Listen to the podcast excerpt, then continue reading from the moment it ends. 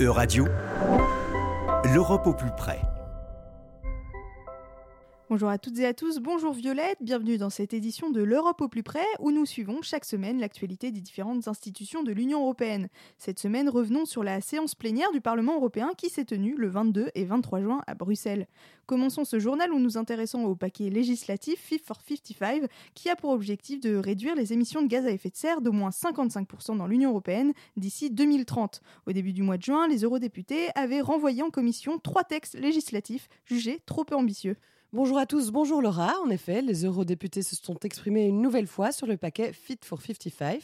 Après l'échec du 8 juin dernier, les eurodéputés ont réussi à se mettre d'accord sur la réforme du marché carbone européen, la taxe carbone aux frontières et le Fonds social pour le climat. Et en quoi consiste la réforme du marché carbone, Violette? Eh bien, Laura, le marché carbone impose aux entreprises de certains secteurs d'acheter des quotas de CO2 dans l'objectif de limiter leurs émissions. La réforme du marché implique son extension à d'autres secteurs jusqu'à présent épargnés, tels que l'aviation et le secteur maritime. La fin des quotas gratuits a également été actée pour 2032. Ces quotas sont octroyés à certaines entreprises afin d'assurer leur compétitivité face à leurs concurrents établis hors Union européenne, qui ne sont pas soumis à une telle taxe. Et malgré ce vote positif, certains considèrent que l'accord n'est pas en phase avec la réalité du changement climatique.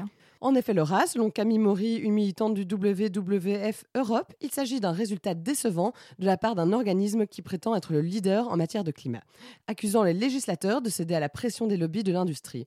Certains estiment que le Parlement européen serait contenté d'une modeste réduction des émissions par rapport à ce qui avait été annoncé au début de son mandat, et ce, malgré ses appels répétés à des objectifs plus ambitieux. Et quelle sera la prochaine étape dans l'adoption de ce paquet législatif? Eh bien, Laura, le Parlement devra encore se prononcer sur huit textes législatifs d'ici la fin de l'été. L'adoption de cette législation se fait suivant la procédure de codécision, qui signifie que le Parlement et le Conseil de l'Union européenne doivent adopter les actes conjointement en s'accordant sur le même texte. Les États membres réunis en Conseil arrêteront leur position commune le 28 juin, et à l'automne, les négociations entre le Conseil et le Parlement réunis en trilogue débuteront. Continuons ce journal où nous intéressons au logiciel d'espionnage Pegasus, commercialisé par le groupe israélien NSO Group, et au travail de la commission d'enquête du Parlement européen. Mardi dernier, un responsable du groupe Shaim Gelfand a été interrogé par les députés européens. Rappelons-nous, un consortium de médias avait révélé en 2021 que le logiciel avait piraté le téléphone de nombreuses personnalités politiques, journalistes et militants.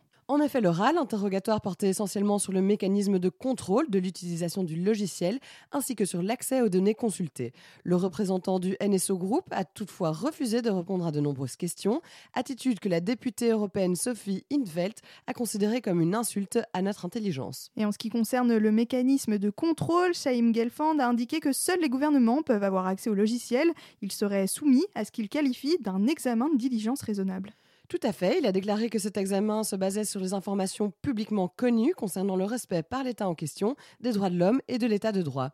Interrogé plus spécifiquement sur l'examen concernant la Hongrie et la Pologne, où le respect de l'État de droit pose question, Shaim Gelfand n'a pas donné de réponse. Il a expliqué qu'aucune information concernant des clients spécifiques ne pouvait être divulguée. Une autre question centrale de l'audition concernait la finalité de l'utilisation du logiciel par les États. En effet, Laura, si le groupe NSO a toujours affirmé que Pegasus était exclusivement utilisé afin de lutter contre le terrorisme et la criminalité, force est de constater qu'il a servi à de multiples reprises à pirater le téléphone d'activistes, journalistes et responsables politiques. Les députés ont également cherché à comprendre comment le groupe pouvait vérifier que les données récoltées par les États ne servaient qu'à la finalité annoncée. C'est exact. Shaim Gelfand a indiqué que les données consultées n'étaient pas stockées et qu'il était donc impossible d'y avoir accès. Si le groupe NSO enquête dans certains cas sur ses clients, cela se fait uniquement sur la base de dénonciations de violations d'usage jugées crédibles. Dans huit cas, les enquêtes ont débouché sur la suspension de contrat.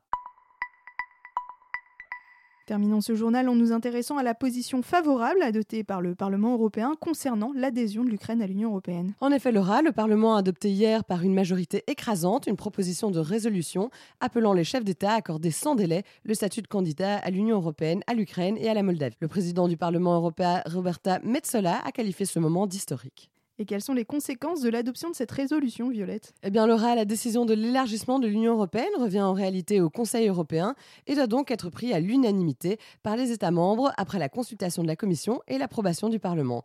Il s'agit surtout d'un geste symbolique fort et positif de la part du Parlement à l'égard de ces deux pays dans le contexte de l'agression russe. Le Conseil a suivi le Parlement et a accordé hier le statut de candidat à l'Ukraine et à la Moldavie. Ce qui n'est pas sans irriter d'autres pays des Balkans qui attendent depuis des années une adhésion effective. En effet, c'est le cas de la Macédoine du Nord, dont l'adhésion est bloquée par le veto bulgare, la Serbie et l'Albanie. Certains d'entre eux se situent dans ce qu'on appelle l'antichambre de l'Union européenne depuis des années. Merci Violette et merci à tous pour votre attention. C'était l'Europe au plus près.